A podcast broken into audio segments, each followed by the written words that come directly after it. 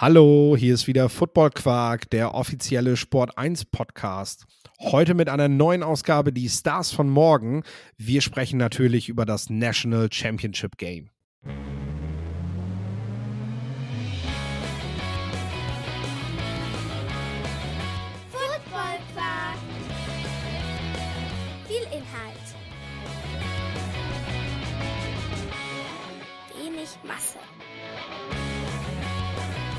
Hallo Lorenz. Ja, hallo, äh, im neuen Jahr frohes Neues an dich und natürlich auch unsere ganzen Zuhörer. Ähm, hoffentlich seid ihr gut reingekommen. Ähm, habt vielleicht auch ein bisschen feuchtfröhlich gefeiert, so wie wir beide. Ähm, und musstet euch dann die Spiele, so wie wir beide, auch nochmal im Real Life anschauen. Besser war es, ja. Besser war es auf jeden Fall. Aber es hat sich gelohnt. Also äh, ich bin, bin zwar wach geblieben, habe tatsächlich auch ein bisschen was von den Spielen mitbekommen, äh, war dann am Ende aber einfach auch zu müde, weil wir haben ja schon gesagt, irgendwie bis 6 Uhr oder was das dann noch ging. Ne? Ähm, und dann äh, war es ganz gut, dass man die Möglichkeit hat, das Ganze eben dann nochmal im Real Life zu gucken und äh, sich das Ganze auch nochmal genauer anzuschauen. Das wollen wir natürlich heute machen, aber äh, vorab, äh, ja, bist du gut reingekommen. Du hast ja schon ein paar Andeutungen gemacht.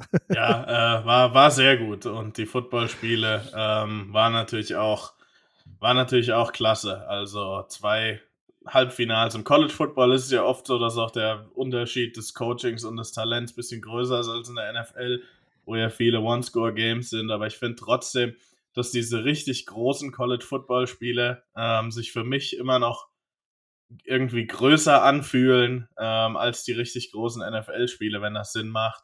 Ähm, einfach weil, wenn man mal so einen Kracher bekommt, wie wir werden gleich drüber sprechen, Georgia gegen Ohio State, ähm, aber auch das TCU-Michigan-Spiel, ähm, dann, ja, es ist nicht unerwartet, aber das ist genau das, was man als College-Football-Fan sehen will. Das Spiel ist ein bisschen ein anderes als in der NFL. Ähm, und ja, für mich finde ich, fühlen sich diese Spiele halt mit ihren Fanbases, die eben auch, ähm, ja, wie, wie will man denn sagen, also wo, wo, wo halt man viele Leute eben Fans dieses, dieser College-Teams vor allem im Süden eigentlich noch mehr sind als, als der NFL-Teams. Ähm, teilweise, ja, die sicher ist der Super Bowl, ist, ist, ist auch ein riesengroßes Spiel, aber vor allem im Vergleich jetzt zur Regular Season finde ich immer die, die College Football Playoffs und auch das, das National Championship, wenn da so, so knappe Spiele dabei sind mit so Riesenprograms, ähm, dann machen die schon richtig Bock und man, man spürt so richtig, wie, wie wichtig das ist. Ich finde auch die Atmosphäre in den Stadien ist ja mal ein bisschen eine andere mit der Marching Band. Ich will es auch eigentlich gar nicht vergleichen. Eigentlich wollte ich nur sagen, ähm, das ist eben, ja, dass, dass diese, die, die, die Spiele ähm, mich dann immer sogar noch ein bisschen mehr, ähm, ja, ansprechend kitzeln als die, die, die ganz großen NFL-Spiele auch zum Teil. Ich merke schon, wir reden gar nicht lang drum rum. Äh, wir gehen direkt rein ins Recap der beiden Playoff-Games. Ähm, ich muss auch sagen, äh, mich haben die beiden Spiele total begeistert. Äh, mit die besten Playoff-Spiele, die ich in den letzten, also die, die ich seit Bestehen der Playoffs gesehen habe. Äh, wir haben auch im Vorfeld schon gesagt, das Comedy hat auf jeden Fall eine, eine, eine gute Wahl getroffen mit der Ansetzung dieser, dieser beiden Paarungen. Ähm, klar hat Alabama in einem, in einem Sugar Bowl gegen Kansas State nochmal gezeigt, wo der Hammer hängt und auch gesagt, wir hätten, wir hätten sicherlich auch mit mischen können. Ähm, aber verdient waren es diese vier Teams und äh, dass sich am Ende eben auch die drei gegen die zwei durchgesetzt hat, das nehme ich jetzt einfach mal vorweg, äh, zeigt dann eben auch, auch TCU hat es mehr als verdient gehabt, als Big 12 Team dann eben auch reinzukommen und äh, ja, es zeigt auch, es gibt die Überraschungen oder es gibt die vermeintlich schwächeren Teams, die dann eben doch zeigen, dass sie, dass sie, äh, ja, dass sie vergleichbar sind mit den, mit den äh, Blue Chip Programs, wie man so gerne sagt. Äh, und ähm, das lässt mich tatsächlich auch hoffen, dass wir, wenn wir das zwölfköpfige Playoff-Format demnächst haben, dass wir auch dort solche großen Spiele sehen, wo wir vielleicht vorher sagen, naja gut, hm, ne, Penn State gegen Utah muss das jetzt wirklich ein Playoff-Spiel sein, ne? aber äh, auch der Rose Bowl war bis zu der, bis zu dem Zeitpunkt, äh, bis sich ähm, Rising eben verletzt hat als äh, Quarterback der Utes, war es ein super spannendes Spiel und auch sehr hochwertig. Äh, auch das war sicherlich eines, eines Playoff-Spiels würdig, sage ich mal, dieses Game. Genauso ähm, wie Tulane USC, ähm, also ich weiß nicht, wer das absolut. gesehen hat, das wäre ja auch dann im 12-Team-Format ein Playoff-Spiel. Wie gesagt, ähm, dass Alabama eben das auch sagt und sagt, Leute, wir hätten die ganz, die, die Top 4 auch ärgern können, spricht ja auch ein bisschen für eine Expansion dann. Ähm, und ich finde, also ich sehe jetzt kein so ein Riesenproblem wie andere Leute mit den Bowl Games. Also ich finde, das interessiert immer noch genug Spieler und die Coaches finden das auch noch wichtig und sicher spielt, geht man ein Bowl Game ein bisschen anders an, ist da vielleicht ein bisschen aggressiver. Ähm, aber ich finde, wir haben auch richtig gute Bowl-Games, um, wo es nicht um die Playoffs ging, gesehen dieses Jahr. Aber die, ja, die werden halt eben noch wichtiger, ähm, ja. diese Spiele, die eh jetzt schon Spaß machen, wenn es dann eben noch darum geht, dass man ja am Ende eine National Championship gewinnen kann. Also ich freue mich total auf das, ähm, auf das 12-Team-Format und ähm, ja, vor allem bekommt man einfach von jedem Team noch ein Tape, gegen einen super Gegner, was natürlich für uns auch ähm, immer wertvoll ist. definitiv, definitiv. Lass uns ins Tape gehen, wenn wir so wollen. Beginnen wir mit dem ersten Spiel Michigan gegen TCU. Äh, Michigan eigentlich ab dem ersten Moment des Spiels immer im Hintertreffen gewesen. Äh, hat, hat, ja, hat zwar immer wieder aufschließen können, am Ende aber dennoch knapp verloren. Ähm, es waren letztendlich auch, denke ich, zu viele Fehler, die den Wolverines das Spiel gekostet haben, um äh, so über das Allgemeine zu sprechen. Denn äh, wenn du, wenn du Pick Six wirfst, wenn du hm, an der Goal-Line gestoppt wirst, wenn du an der Goal-Line fummelst, ja, dann sind das letztendlich halt die Scores, die dir am Ende fehlen. Vor allem, wenn du es gleichzeitig dann eben nicht schaffst, äh, TCU in die Schranken zu weisen. Ich meine, man muss sagen, Michigan hatte mehr Probleme damit, TCU zu stoppen, als die Ohio State Buckeyes während der Regular Season. Und das wiederum ist tatsächlich ein Punkt, den man TCU geben muss und den ich, und da halt die Asche auf mein Haupt und deswegen werde ich mich fürs National Championship Game mit Prognosen auch äh, gut zurückhalten. Äh, das habe ich tatsächlich nicht kommen sehen. Wer war für dich, um das zu sagen, der herausstechendste Spieler oder die Spieler, die dafür standen, dass TCU so überragend offensiv gespielt hat? Ja, äh, wie du schon sagst, TCU, die hatten einen absoluten Sahnetag. Ähm, wir gehen gleich nochmal auf die Turnover und auf die Defense ein. Aber offensiv ist der Gameplan ja eigentlich fast komplett aufgegangen. Also ich weiß, ähm, der Max Duggan, der hat auch zwei Interceptions geworfen, aber trotzdem eigentlich ähm, hat man den Ball bewegt man hat immer wieder Lücken aufgerissen mit dieser Offensive Line. Imari De Mercado, äh, der ein starkes Spiel hatte, der das dann auch am Ende so ein bisschen, ja, ähm, der der Closer war ähm, mit dieser O-Line. Also das hat man auch gezeigt, dass man Michigan in diesen Momenten eins zu eins die mit, mit dieser Physis mitgehen kann, äh, die wir gesagt haben, die Michigan hat, über die sie kommen. Ähm, und ja, offensiv dann auch Quentin Johnson, der Star Receiver, äh, der glaube ich sechs Catches für über 100 Yards hatte. Immer wieder halt auch in, in großen Momenten bei großen Third Downs auch mal ein Chunk Play bekommen hat. Also du musst ja, brauchst du, du brauchst ja auch das Passing Game, um 51 Punkte zu scoren, die du am Ende auch brauchtest, trotz einer starken, die, oder trotz einer ja, eigentlich einer durchwachsenen Defensivleistung, aber man hat es halt als Defense immer wieder ge geschafft, diese Big Plays zu setzen. Ähm, du hast eben schon den, den, den Fumble an der Goal-Line angesprochen. Die Winters, der ein unfassbares Spiel hatte, hatte noch einen Pick Six, der Linebacker.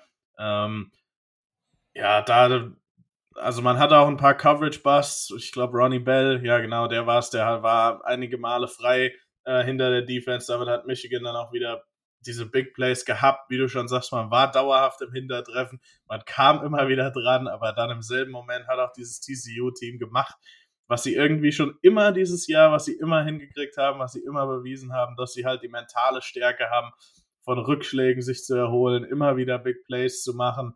Und ja, die Turnover für mich haben das, haben das Spiel zugunsten von TCU entschieden. Äh, ich habe ja gesagt, die können Michigan schlagen, aber sie brauchen halt ein bisschen Glück. Du brauchst halt, musst halt vielleicht mal einen Turnover mehr forcen.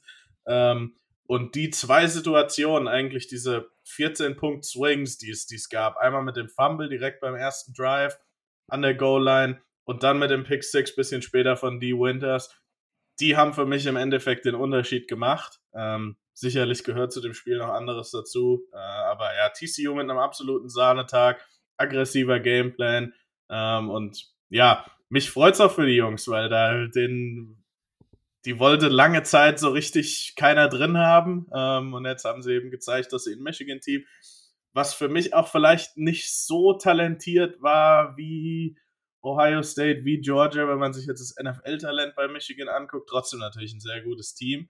Ähm, aber nach diesem Ohio State-Spiel vielleicht auch ein bisschen überbewertet war. Weil wenn man sich die mhm. ganze Saison anguckt, war das auch ein Team, das mit Purdue Schwierigkeiten hatte ähm, und nicht immer eben so stark war wie an diesem Tag, wo man im The Game ein Topspiel hatte. Sicherlich hätte man auch hier gegen TCU gewinnen können mit ein bisschen Glück, aber ja, im Endeffekt hat TCU das Spiel auch verdient gewonnen. Das heißt jetzt nicht, dass Michigans verdient verloren hat, aber gut. Lassen wir es mal mit den Phrasen. und ähm, jetzt, um das schon mal vorwegzunehmen, mit Alexander Honig und Brandon Coleman, ein Deutscher, ein Deutsch-Amerikaner, jeweils mit dabei. Alexander Honig war auf jeden Fall im Jersey. Ich muss gerade überlegen, hast du ihn spielen sehen? Ich bin mir gerade nicht ganz sicher. Ich glaube, dass ich, ich, ich, ich, habe es im Gefühl, dass er Snaps gesehen hat, aber ich bin mir nicht sicher tatsächlich. Ähm, Kannst du ja auch nicht genau sagen. Nee, ne? Okay, okay. Aber sollten wir auf jeden Fall darauf achten. Er, er bekommt auf jeden Fall jetzt Aufmerksamkeit. Also du hast gesehen, dass er, dass er nicht irgendwo Redshirt irgendwo am Rand stand oder so, sondern, sondern er war schon auch Teil. Ich habe Momente gesehen, in denen er mit seinen Mitspielern gejubelt hat und so. Also es ist äh, ja, er ist, er ist, glaube ich, nicht mehr weit davon weg, äh, dass er, dass er als wirklich guter Athlet, der ist äh, nächstes Jahr bei TCU unter diesem sehr guten Coach Sonny Dykes, dem man dafür auch einfach Lob geben muss, was dieses Team in diesem Jahr geschaffen hat, ähm, der, der da echt Spielanteile kriegen kann. Also äh, Sonny Dykes dazu auch noch mal kurz. Ähm, ja, TCU, ich fand es eh bemerkenswert, äh, was, was diese Mannschaft in diesem Jahr geleistet hat wenn man bedenkt, wo sie letztes Jahr noch stand. Sie war nicht, nicht schlecht, sie war, sie war äh, im Mittelfeld der Big 12 etwas so am Kratzen an, an die Spitze, aber ne? Und äh, wenn man bedenkt, dass sich jetzt vom Spielermaterial her wenig verändert hat, man mit Zach Evans sogar noch einen Running Back verloren hat, von dem man vor der Saison gesagt hat, das ist, das ist tatsächlich ein Key. Verlust, ein Schlüsselverlust für, für die Horn Frogs, ob sie den überhaupt kompensiert bekommen. Und äh, ja, jetzt äh, sprichst du ja schon über De Mercado und äh, über äh, Kendra Miller, der jetzt in diesem Spiel vielleicht nicht unbedingt der Faktor gewesen ist, es vielleicht im nächsten wieder sein kann, ähm, der auch so über die Saison gute, gute Spiele gezeigt hat. Ähm, ja, TCU verdient am Ende auch gewonnen, das muss man so sagen. Ähm, ja, dann haben wir das zweite Spiel, die Ohio State Buckeyes gegen die Georgia Bulldogs am Ende entscheidend ein 50 Yard Field Goal Versuch, bei dem ich gesagt hätte, als Coach kannst du vielleicht an der Stelle auch wissen, dass das einfach nicht in deinem Kicker steckt. Äh, und ähm, vielleicht was anderes nehmen, denn der war ja nur wirklich sehr weit vorbei und äh, da hätte man, also es hätte, hätte man anders planen können. Was mich so zu dieser Frage bringt, so, ähm, ich habe das auch bei Twitter, habe ich das, ich das noch mal behandelt. Ähm, fehlt den typischen College-Coaches dann an so einer entscheidenden Stelle auch die Erfahrung, wie man kritische Momente, kritische Schlussphasen vernünftig callt, ähm, um in solchen Momenten sich in eine bessere Field Position zu bringen oder auch Entscheidungen zu treffen, Wahl der Timeouts und so weiter. Ich meine, Jim Harbaugh kritisiere ich bei Michigan so ein bisschen dafür, weil ich denke, ey, der hat halt Playoff-Erfahrung, National Football League und so weiter. Der muss es halt eigentlich besser können, hat es dann aber bei, gegen, gegen TCU eben auch nicht wirklich gut gemacht.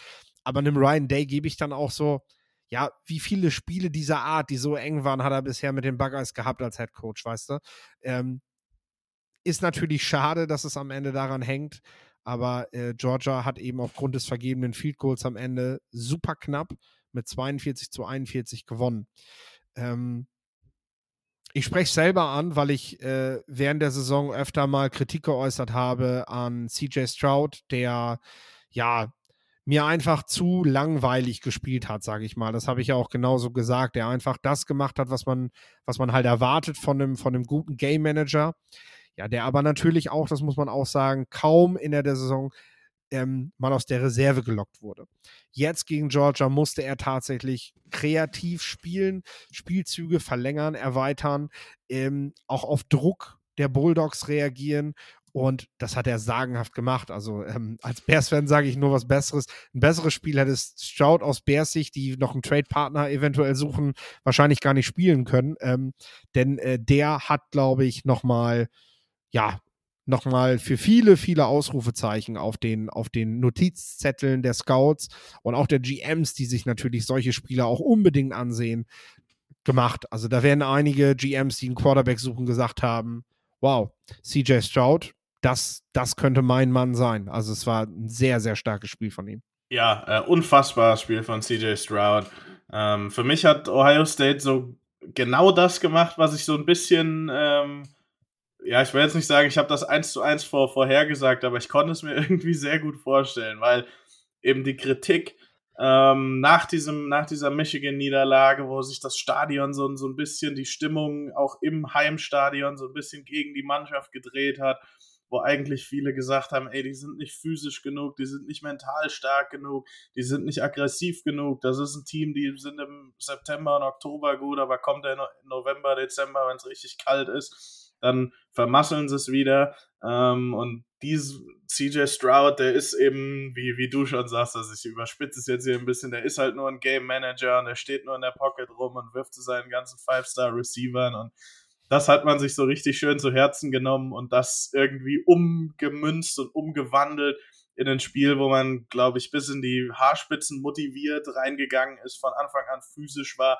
von Anfang an aggressiv war, gegen eine super Defense von Georgia auch immer wieder CJ Stroud auch riskant gespielt hat, eigentlich das ganze Spiel mit seinen Scramble Drills, äh, mit dem Feuer gespielt hat und das aber auch ja sagenhaft stark gemacht hat. Ähm, hat einen so ein bisschen erinnert an Joe Burrow in den besten Tagen, wo er immer mal solche Snaps hatte, wo du ihn irgendwie nicht, nicht anfassen konntest, dann, obwohl er nicht den ja. allerstärksten Arm hat und nicht jetzt Lamar Jackson als Athlet ist, immer noch beide, sicherlich beide gute Athleten, einfach diese, ja, diese Ruhe und diese, dieses Selbstvertrauen hatten und auch einfach die Klasse, äh, um dann noch Plays zu machen. Den einen, wo dann die Diskussion wegen Targeting war, den wirft er eigentlich weg, denkt man, und plötzlich fängt den Marvin Harrison fast. Und das gegen eine Defense, die eigentlich auch, gut, es gab jetzt das LSU-Spiel, wo LSU in der zweiten Halbzeit, wo das Spiel rum war, ja viele Passing Yards gemacht hat, wo Georgia auch eher konservativ dann gespielt hat, wo dann alle sagen, ey, gut, so war die Leistung wirklich so stark, guck mal, Jaden Daniels oder Nassmeyer, wer da noch drin war. Also das kannst du einfach nicht vergleichen, weil das hier war ein Spiel, was von vorne bis hinten total knapp war, am Ende mit einem Field Goal entschieden wurde äh, in dem CJ Stroud dauerhaft von dieser Top ähm, Dogs Defense ja, gefordert wurde und einfach unglaublich gespielt hat. Und ich glaube, sich jetzt auch wieder mit dieser Leistung für gewisse Teams ähm, mhm. auch in die Konversation mit und gegen, gegen äh, Bryce Young spielt. Ähm, also er ist nicht der, die klare Nummer zwei, auch nach diesem Spiel. Mhm. Ähm, es gibt immer noch Teams, die die Größe von Bryce Young kritisch sehen werden. Ähm, da hat CJ Stroud überhaupt keine Probleme. Es gibt immer noch Teams, die sagen, okay, in der Pocket ist der, finden wir Stroud eh besser. Und jetzt zeigt er noch, dass wenn wir ihn vielleicht ein bisschen das, dass wenn wir das konstant aus ihm rauskriegen, ist er der bessere Quarterback, hat vielleicht auch einen besseren Arm. Also, äh, ihr, ihr, ihr hört vielleicht, ich habe mich zwar selbst von, von ein paar Wochen, weil einfach Bryce Young mhm. so stark gespielt hat und das ist nichts gegen Bryce Young, ähm, auch eher deutlich für Bryce Young ausgesprochen in dieser Debatte, aber vielleicht habe ich da schon ein bisschen zu früh ähm, ja, meine Entscheidung getroffen. Also ich finde, CJ Stroud ist nicht so weit davon weg und es sind wirklich zwei Quarterbacks in dieser Klasse, die es absolut wert sind, in den Top 2, 3 Picks, wo auch immer sie dann gehen, mit Trades, wenn jemand sagt, ey, Will Anderson und Jalen Carter, den, die können wir nicht auf dem Board lassen. Wir werden es sehen. Ähm, mhm. Gehen werden und das ja auch, auch, auch verdient so früh gedraftet werden. Höchstwahrscheinlich. Ähm, über die anderen müssen wir jetzt nicht sprechen, aber ja, ähm, großer Respekt an Ohio State. Die hätten den Sieg verdient gehabt, meiner Meinung nach, waren eigentlich das Spiel über besser. Ähm, aber Georgia auch, muss man auch mal kurz sagen, also diese ganze Geschichte über Stetson Bennett, ich habe das ja auch schon öfter angesprochen und über Kirby Smart und dieses Team, wo es immer hieß, Kirby Smart gewinnt keine großen Spiele, er macht immer die falsche Entscheidung auf Quarterback.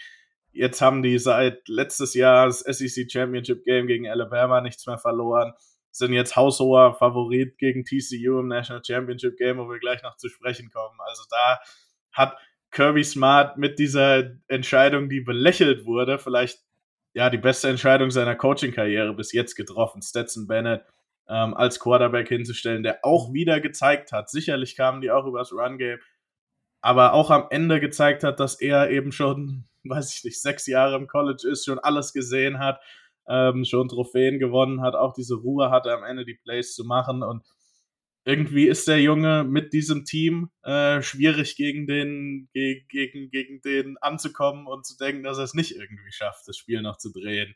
Ähm, wenn man sich die, die Bulldogs anguckt, vielleicht wird das mit einem anderen Team, das nicht so viel Talent hat, anders aussehen, aber das ist ja egal. Äh, das ist ja für, für, für den Fall relativ wurscht. Also, ja, ein Riesenspiel, ein spannendes Spiel, ein Spiel, was eigentlich keinen, Spiel, keinen Verlierer verdient hätte. Ähm, Im Endeffekt, wie du dann schon sagst, der Kick. Als Kicker bist du immer der Depp, ähm, wenn du ihn am Ende nicht machst. Ähm, es war ja auch noch Zeit auf der Uhr. Ich weiß nicht, ich, ich, ich weiß nicht, ob man das jetzt wirklich kritisieren kann. Im Endeffekt sind diese Kicker ein Ruggles oder ich glaube, seine Mutter hat es ja auch nochmal im, im, in den sozialen Netzwerken hochgeladen, dass das sein Job ist und dass er unglaublich dankbar ist, auch für den Support, den er vor und nach dem Kick und in seiner ganzen Karriere auch von Ryan Day und dem Buckeye Staff bekommen mhm. hat. Und ich glaube, das auch seine Karriere hoffentlich für ihn nicht definiert. Sicherlich wird es das für ein paar Ohio State-Fans tun, aber Ruggles, der trotzdem eigentlich ein guter Kicker war ähm, mhm. und vielleicht auch noch in der Zukunft ist. Ich weiß jetzt nicht, wie es bei ihm aussieht, ähm, ob er noch, wie viele Jahre er noch eligible ist. Aber es ist dann natürlich unglücklich, wenn du in so einer Drucksituation das Ding dann so ja. weit vorbeischießt. Aber im Endeffekt ist ja. es sein Job. Im Endeffekt sagt er, ey, von 50, die kann ich machen. Das ist meine Range. Im Endeffekt sind die Jungs auch so äh, mental aufgestellt, dass sie die Kicks mhm. machen wollen. Und viele können dann eben auch, und ich glaube auch bei Ruggles, zumindest was er so nach außen zeigt, kann er auch damit leben, ihn jetzt eben nicht gemacht zu haben. Ähm, und es ist für, für Ohio State so ein bisschen die Saison von was wäre wenn. Also sicherlich ein Team, was, ja, was wäre, wenn gegen Michigan ein paar Dinge anders gelaufen wären, äh, man da vielleicht nicht so am eigenen Druck gescheitert wäre. Was wäre, wenn dann trotz all dem dieser Kick reingeht? Also, ja, ein dann Team, was dieses Spiel Jahr auch das Finale sein können. Ja, ja, ganz locker, ganz locker und auch hoch verdient äh, mhm. drin sein können. Ähm, ja, und dann trotz, hätte dieses Spiel das Finale sein können, ja. Genau, trotz vieler Kritik, ähm, die sie eben ja, von, von allen Seiten eigentlich bekommen haben und hm. Wenn ich das zum Schluss noch sagen darf, also Komm. Entschuldigung? Ja. Bitte? Sag's nochmal. Nee, ähm, ja, die, die, die, die Kritik, die sich jetzt nach dem Spiel eigentlich trotz Niederlage eigentlich dann jetzt auch mal ein bisschen ähm, ja. Ja, abflachen sollte. Ja, zum Thema Kritik. Also ich habe es tatsächlich auch am Anfang gar nicht so gemeint, dass ich sage, ich kritisiere das, sondern ich glaube einfach, dass das Erfahrungswerte sind, die dann einfach fehlen. Da an so einer Stelle. Warum so eine Situation in den letzten zwei Minuten in so einem wichtigen Spiel auch nicht mit einem, mit einem Playoff-Spiel der National Football League vergleichbar ist. Weil dort dann einfach sowohl bei den Spielern, aber auch bei den Coaches ähm, die Erfahrung in solch kritischen Situationen ist, die du einfach in der National Football League nahezu jede Woche hast, weil die meisten Spieler dort einfach One-Score-Games sind und du dich ganz oft in solche Two-Minute-Situationen halt begibst. Und das hast du sonst in keiner Liga. Das hast du nicht im College Football, das hast du auch nicht hier in der European League of Football, hier in der GFL das sind für dich neue Szenen. Hat man, hat man auch dieses Jahr im German Bowl gesehen. Da war auch, hast du dich gefragt, so, was ist denn das? Ne? Weil wenn du jede Woche die National Football League siehst, denkst du, was ist denn das für ein Clock-Management? Ne? So, aber nee, es ist doch ganz logisch, wenn du diese Erfahrungswerte nicht hast und das eigentlich nur im Training regelmäßig machst und auch da kommt es dann zu kurz, weil du einfach weißt, es ist halt nicht so relevant wie in der National Football League. Ähm, dann passiert das halt. Ne? Lass uns noch ein letztes Wort oder nee, warte, zu CJ Stroud würde ich noch sagen, fändest du hm? kann, ich, kann, kann, ich ganz kurz, die, die, die Kritik war eher so, dass, war, war, war eher so auf, auf, auf die, was, was das Ohio State Team an sich in den letzten Wochen ja. vor diesem Spiel bekommen hat. Ähm, jetzt eher weniger auf deine Kritik. Da hast du voll, vollkommen recht. Und wir müssen natürlich auch vergleichen, CJ Stroud, der Junge ist 20 oder 21. Wenn Tom Brady das jede Woche macht und irgendwie in den letzten Minuten noch was raushaut, wie alt ist der mittlerweile? 45. Der hat jede Defense, jeden Blitz, alles schon gesehen. Ähm, es sind sicherlich ein, einmal die Coaches, aber eben auch die Spieler. Und die Spieler in der NFL, die absolute Pros sind. Ja, ähm, absolut. Und ich will jetzt nicht sagen, da hat man anderes Vertrauen, aber da hat man eben einen, einen, einen man trainiert auch mehr, man ist mehr zusammen, man hat diese Drucksituationen eben öfter äh, in der NFL, wie du schon sagst. Vollkommen richtig. Ja. Ist sicherlich eine, eine ganz, wäre sicherlich auch eine ganz interessante mentale, psychische ähm, Analyse, die man da mal, wo mhm. man das mal vergleichen könnte. Jetzt habe ich noch zwei Fragen zum Schluss, bevor wir auf das National Championship gehen und, und versuche es kurz und knapp zu beantworten. So, wäre es oder wir stellen uns kurz die Situation vor, du, du sitzt im War Room der Houston Texans, es geht jetzt darum, darüber zu diskutieren, CJ Stroud, Bryce Young. Und da sitzt der, der, der, der, der erfahrene Scout neben dir und sagt, CJ Stroud hat das beste Spiel seiner College-Karriere gegen die beste Defense im wichtigsten Spiel seiner Karriere gemacht. Willst du da mit dem Kopf schütteln oder willst du sagen, jo, genau? Ne, ich habe ich, ich hab gerade schon genickt. Also es, es Das sieht ja keiner. Ach so, ja. das stimmt. äh, ja, nee, äh, ist, ist, ein, ist ein völlig richtiges Argument. Und das ist auch das ja. Spiel, was man sich sicherlich, die Area Scouts, die gucken jedes Spiel von Ohio State, wenn sich ähm, sicherlich haben auch die, die, die Scouts von den Texans alle Spiele gesehen, aber wenn es jetzt wirklich wenn man drei Wochen vor dem Draft noch nicht weiß, an Nummer eins, wen nimmst du, ähm, dann schaut sich der Director of, of, College Scouting, setzt sich mit dem GM hin und dann schauen die Ohio State gegen Georgia. Das ist, ähm, ja, vielleicht danach noch das Michigan-Spiel, aber dieses Spiel, wie du schon sagst, das, das, ja, das hat gezeigt, dass er es im großen Moment geschafft hat, im wichtigsten Spiel seine eine absolute Top-Leistung auszupacken. Ähm, und das, ja, das war's. Also es war eine absolute Top-Leistung. Kurz und knapp mal lieber. so. Okay. Kommen wir jetzt zum National Championship Game, unsere Vorschau. Im National Championship Game treffen die TCU Horned Frogs, wie besprochen, mit 13-1 auf die ungeschlagenen Georgia Bulldogs 14-0. Die große Frage, kann der amtierende Champion seinen Titel verteidigen oder gewinnt jetzt nach 17 Jahren zum ersten Mal wieder ein Big 12-Team? Die große Trophäe, ähm, wobei da wahrscheinlich niemand gesagt hätte, das nächste Team, das das schafft, sind die TCU Horn Frogs. Äh, ich müsste glatt, glatt überlegen, ob die vor 17 Jahren überhaupt schon ein Big 12 Team gewesen sind. Ähm, das Spannende finde ich so ein bisschen, als die beiden das letzte Mal gegeneinander gespielt haben, das war 2016, da standen die beiden im Liberty Bowl. Äh, Georgia stand bei ich glaube, bei 8-6, TCU bei 7-7. Beide waren so, ja, man hat es irgendwie mit Hängen und Würgen noch in so ein Bowl-Game, so ein eher unwichtiges Bowl-Game geschafft.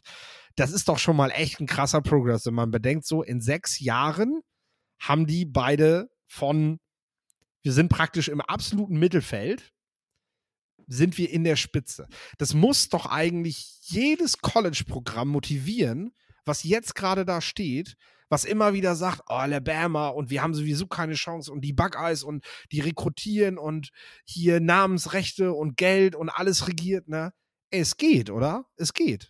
Ja, und es geht auf, auf total unterschiedlichen Wegen auch. Ähm, wenn man jetzt mal die beiden Teams vergleicht, 2016 Liberty Bowl, das war das erste Jahr von Kirby Smart. Ähm, der Georgia-Programm übernommen hat, was, glaube ich, die fünf Jahre zuvor, ich sage jetzt einmal fünf Jahre, vielleicht waren es auch vier oder was weiß ich, im Recruiting nicht mehr so stark war, eigentlich ihren Möglichkeiten weit zurückgeblieben sind.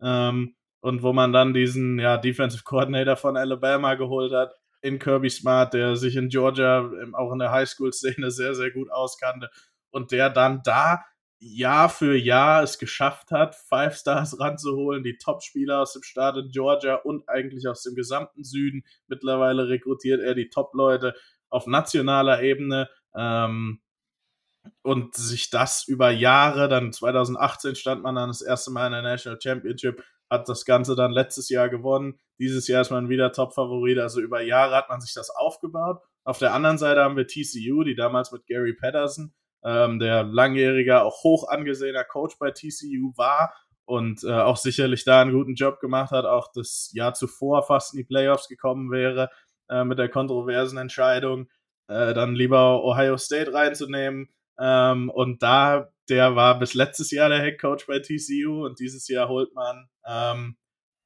einen, einen, neuen Mann.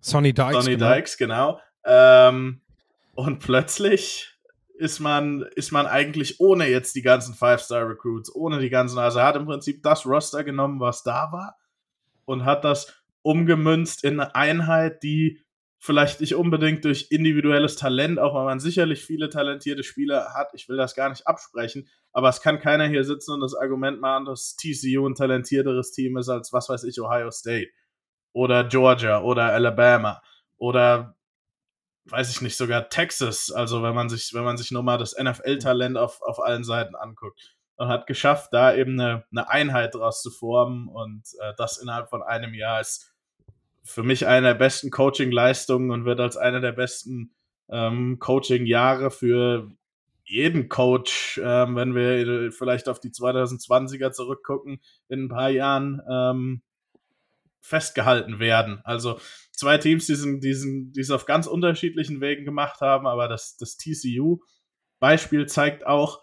dass man's, dass, dass man so ein, so, ein, so ein Team auch schnell rumdrehen kann und so ein, so ein Turnaround schnell machen kann. Ähm, das ist natürlich nochmal schwieriger und nochmal einzigartiger, aber ja, und wir haben mit, mit äh, Sonny Dykes haben wir einen Coach, der eben ja auf der einen Seite natürlich in Texas sich auskennt, dort gut rekrutiert, aber eben auch was, was eben zeigt, dass man einen Honig aus Deutschland holt, äh, dass man eben auch über den Tellerrand schaut. Das, das finde ich auch tatsächlich eine interessante Randnotiz, die ich bei der Recherche festgestellt habe. Mary De Mercado kommt aus Inglewood.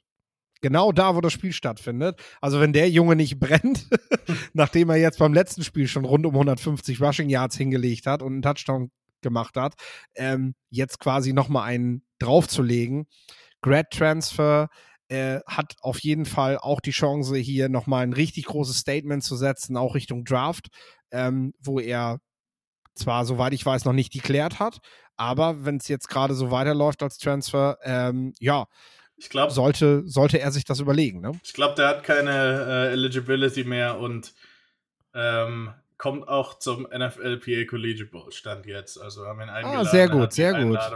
Angenommen, wenn er jetzt natürlich nochmal so gut spielt, kann es natürlich auch sein, dass nochmal ein anderes Klopfen kommt. Ähm, so ist das als ja ähm, für, für uns beim NFLPA Bowl. Äh, andererseits jetzt vielleicht andere, bei denen wir dann wieder den nächstbesten wegholen, in Anführungszeichen, genauso. Aber auf der anderen Seite sage ich mir mal, äh, gerade mit der Tatsache, dass er aus, äh, aus dem Vorort von Los Angeles kommt oder aus der Metropolregion, na, es ist ja fast seine Heimat. Vielleicht sagt er sich auch, das nehme ich mit, weil ein bisschen was, auch wenn er gut spielt, kann er sicherlich noch gebrauchen. Also da drücke ich euch die Daumen, dass ihr ihn da dass ihr ihn da landen könnt. Und dann sind wir praktisch auch schon bei den Key-Matchups, beziehungsweise bei den Spielern, die man hervorheben muss. Sicherlich die beiden Running Backs, äh, Emari De Mercado und Kendra Miller, die versuchen müssen, äh, ähnlich stark gegen, gegen eine physische D-Line zu laufen, wie sie es bereits gegen Michigan gemacht haben.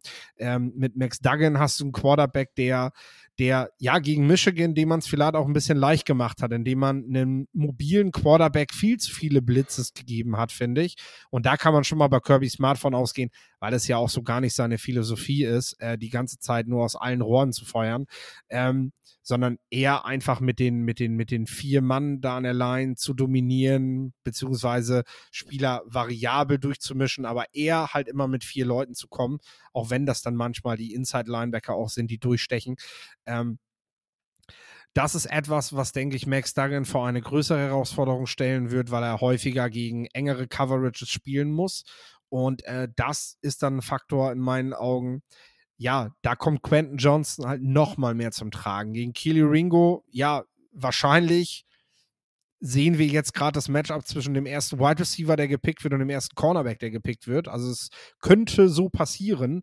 Also viel, viel mehr geht halt nicht, muss man halt sagen. Also das ist schon, schon äh, das, das, das stärkste Matchup, was, was, was beide wahrscheinlich in diesem Jahr kriegen, wenn ich es wenn durchrechne, gegen wen Georgia bisher gespielt hat. Äh, ja gut, Georgia hat zumindest gegen Hyatt schon, schon gespielt. Das ist und auch Tillman. Äh, und Tillman, ja.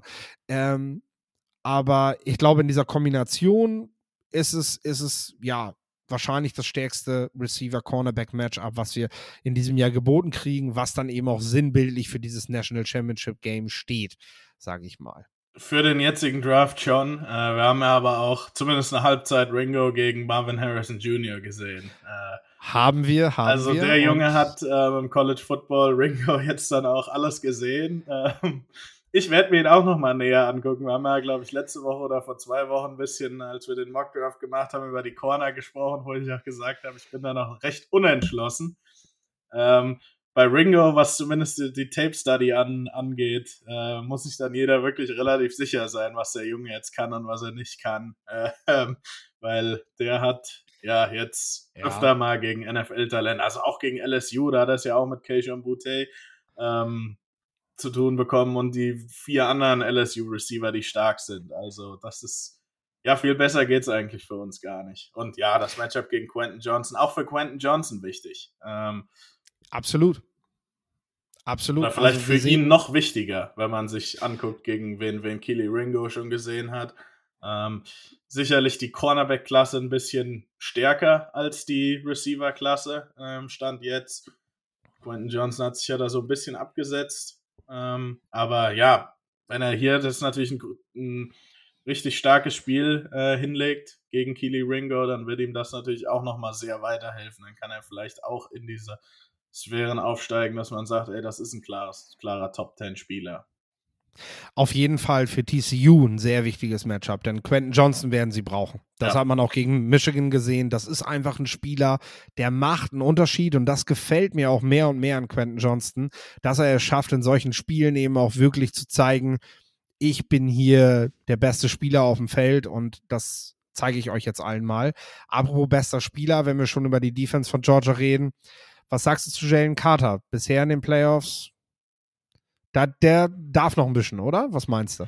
Ja, ich habe mir, ähm, ich hatte mir eben, äh, bevor wir in, in, den, in den Call rein sind, hatte ich mir ein bisschen die Ohio State O-Line ähm, am, am Film, diese, die ersten zwei, drei Quarter gegen die D-Line angeschaut und da waren schon so ein paar Holding Calls, die du auch in der NFL nicht kriegst, ähm, die aber, wo du dir dann denkst, ey, eigentlich spielt der Junge wieder total stark und ziemlich dominant und wird dann hier einfach mal gehalten und getackelt und währenddessen wirft Stroud halt den 50 Yard Pass downfield. Nachher sagt jeder, ey, krasse Offense, aber wie es so ist, also Offensive Line zu spielen ist ja auch schwer, das wissen wir.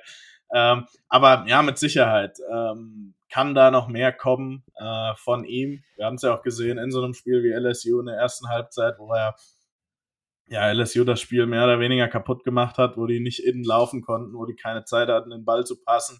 Ähm, diese Game Wrecker Ability hat er. Äh, für mich kommt es aber ein bisschen mehr in diesem Spiel wirklich auf die Run-Defense der Buckeyes an, bin ich ganz ehrlich, mhm. weil ich Max Duggan, also er ist halt nicht CJ Stroud, das ist, das ist schon mal klar. Ähm, er ist auch, glaube ich, unter Druck, wird er, was das Passen angeht, nicht so stark sein. Äh, sicherlich kann er dann laufen und hat da auch seine Qualitäten. Ähm, aber im Endeffekt muss, muss Georgia das machen, was Michigan nicht hinbekommen hat, mit der, vor allem mit der Interior Defensive Line, mit den Linebackern, dieses Laufspiel stoppen. Ähm, dass das auch wenn TCU einen Vorsprung kriegen sollte, und ich, du hast ja gesagt, du willst mit ähm, Vorhersagen und Predictions zurückhalten. Ich würde nachher gerne noch eine raushauen. Ähm, du. Irgendeiner muss es ja tun. Genau. Vielleicht habe ich ja weiterhin Glück. Ähm, ähm, aber ja, genau, dieses, dieses das Laufspiel ähm, werden sie stoppen müssen. Da wird auch Jalen Carter ein großer Teil von sein, da werden die Linebacker ein großer Teil von sein. Sie ist Stackhouse, der der andere Defensive Tackle ist. Und Jalen Carter wird eben das Matchup kriegen gegen Steve Wheeler, den linken Guard, und den Center Eleanor Lee. Den haben wir, die beiden Jungs haben wir schon gegen Marcy Smith angesprochen bei Michigan.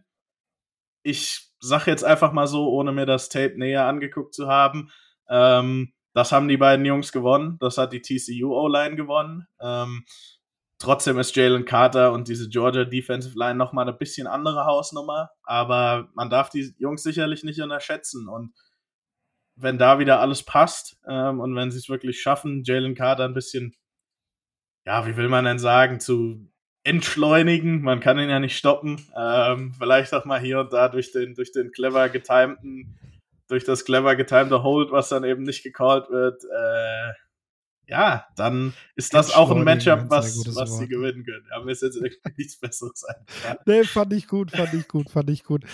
Du, wenn die, wenn der Ball die Seiten wechselt, äh, die Winters, du hast gerade schon darüber gesprochen, was er für ein überragendes Spiel gegen Michigan gezeigt hat.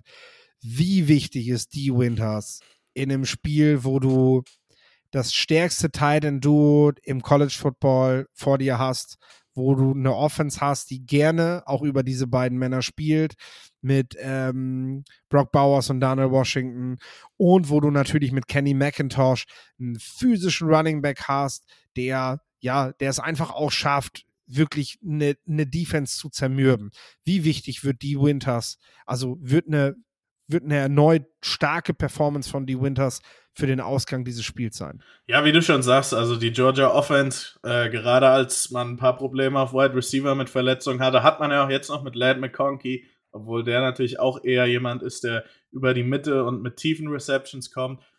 Aber ja, die, also erstmal die, die, die Running Backs, fangen wir da an. Kenny McIntosh ist ein super Athlet, der auch physisch ist, wie du, wie du sagst, aber der auch als Receiver extrem gefährlich ist. Den muss jemand covern. Ansonsten kriegt Georgia mit ihm ihre Punkte, kriegen sie mit ihm die Yards. Wir haben die Offensive Line gesehen bei Screens, wie gut sie da rauskommen, wie ja, sie auch eigentlich immer wieder die Matchups mit Kenny McIntosh suchen. Steel Chambers hatte ja die eine Interception äh, bei der Wheel Road, die auf, auf McIntosh gehen sollte, äh, wo Stetson Bennett den Fehler gemacht hat. Ähm, den Jungen musst du musst du irgendwie im Griff haben. Dann hat man noch zwei, drei Backup-Running-Backs, die auch extrem stark sind. Und dann eben die beiden Tight Ends, die, ja, ähm, also da kommt schon viel auf, auf das Linebacking-Core drauf zu. Wie du schon sagst, die Winters ist der Beste, er ist momentan in einer super Verfassung. Und wenn, wenn er es schafft, ein gutes Spiel zu haben, geht das schon mal ein, also ja, es ist ein absolutes Key-Matchup. Ähm, es ist natürlich ganz, ganz schwer, das zu erwarten gegen diese Athletik und gegen diese verschiedenen ähm, Skills, die die, die die Bulldogs da haben. Aber die Winters gegen diese fünf Namen, die wir jetzt rausgehauen haben, mhm. gedroppt haben, ähm, ein absolutes Key-Matchup auf jeden Fall. Mhm.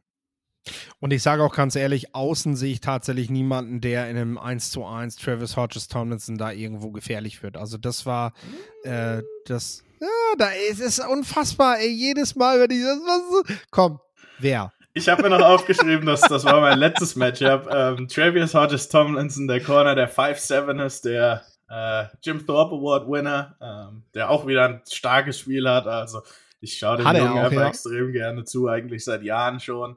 Ähm, der wird es mit AD Mitchell zu tun bekommen, der von der Verletzung wieder zurückgekommen ist, der auch den Game-Winning Touchdown gefangen hat. AD Mitchell ist einer, der diese Saison ja viel verletzt war, glaube ich, vor dem Halbfinale in letzten Catch in der zweiten Woche hatte, bringt aber eine Größe mit, die, wenn er es mit Travis Hodges Tomlinson zu tun hat, einmal natürlich Georgia als Mismatch identifizieren könnte.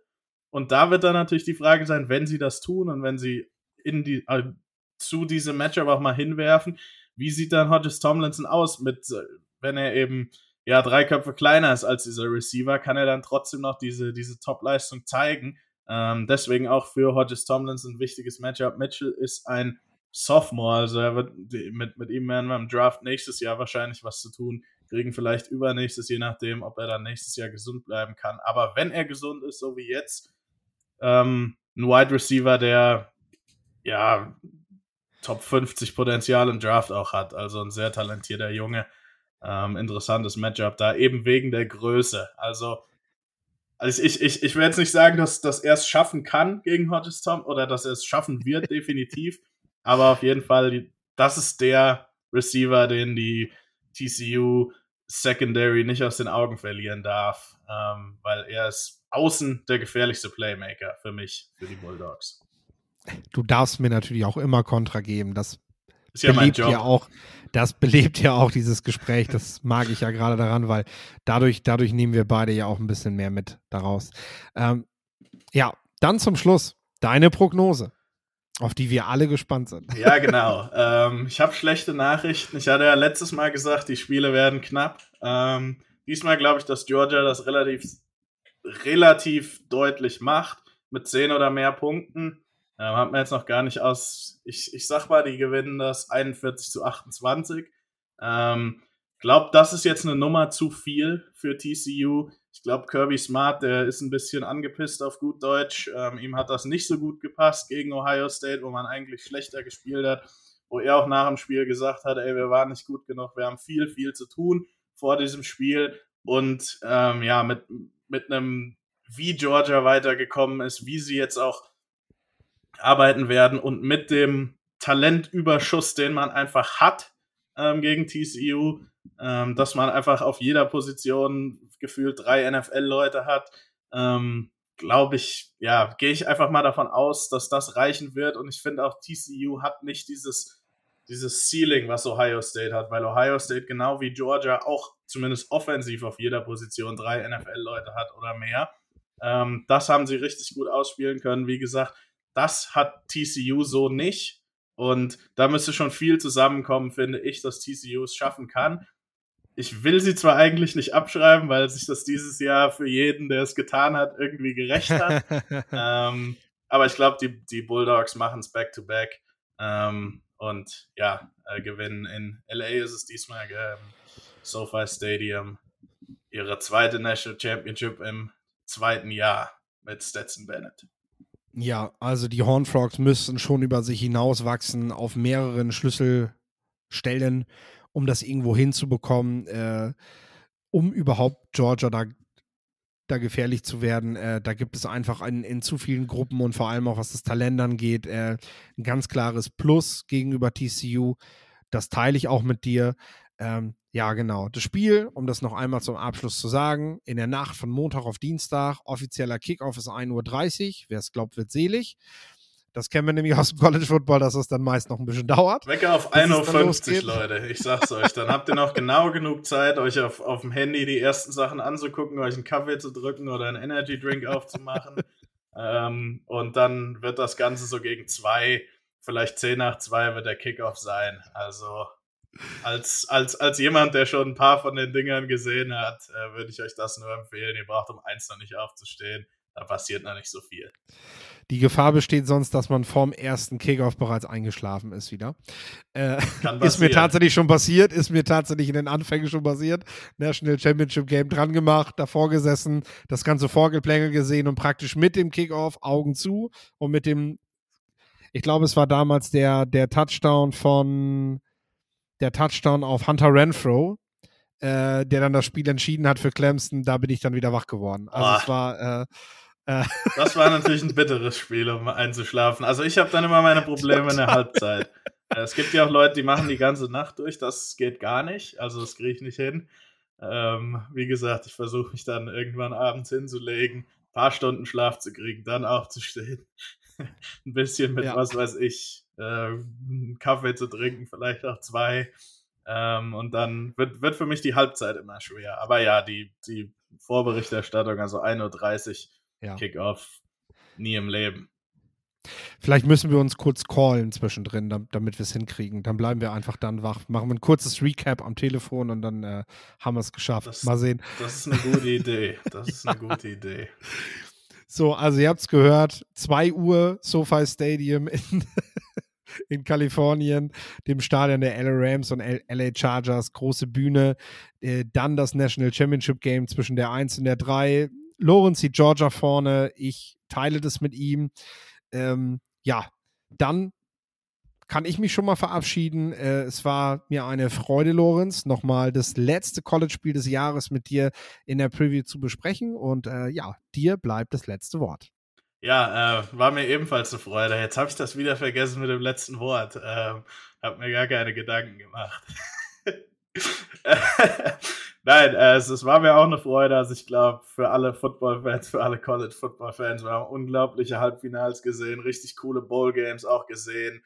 Ähm, ist eine richtig spannende Zeit ähm, für den College Football, äh, wo sich auch, ich nenne es jetzt mal, politisch einiges verändern wird mit den Conferences, mit NIL, wo es viele Debatten gibt. Ähm, aber auf dem Feld, da kommt es ja im Endeffekt drauf an und ähm, da war es bis jetzt eine tolle Saison. Ich hoffe, dass das National Championship Spiel knapper wird, als ich das vorhersehe.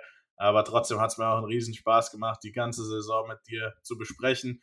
Ähm, jetzt auch den, den Move hier zum, zum äh, Football Quark zu machen, ist extrem cool. Ähm, ich freue sehr, dass so viele Leute auch zuhören und ja, äh, hoffe, ihr genießt das Spiel. Ähm, und dann sehen wir und hören wir uns vor allem äh, nächste Woche.